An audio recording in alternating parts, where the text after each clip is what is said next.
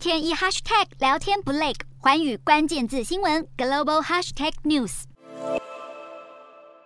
知名化妆品牌露华浓十五号在美国向法院申请破产保护。不敌市场竞争，露华浓正式申请破产。如果破产计划被批准，将可以获得五亿七千五百万美元的融资，保护露华浓数十年来为消费者提供的经典产品。露华浓在十六号发布的新闻稿中表示，公司面临资本结构上的挑战，由于受到通膨急涨，无法应付沉重的债务负担。第一季的长期债务约为三十三亿美元。然而，冲击到露华浓的不仅如此，就像其他产业一样，露华浓同样也受到严峻的供应链问题。露华浓在申请的文文件中表示，从中国运送材料到美国的时间大幅增长，需要八到十二周，不但让露华浓无法满足客户的庞大订单需求，成本更是二零一九年的四倍，让公司面临沉重的债务负担。加上近期一些大明星，像是蕾哈娜还有卡戴珊家族的凯莉，都纷纷开拓开架式美妆，也都冲击到了露华浓的销售，让露华浓不得不申请破产。十六号股票也因此暂停交易。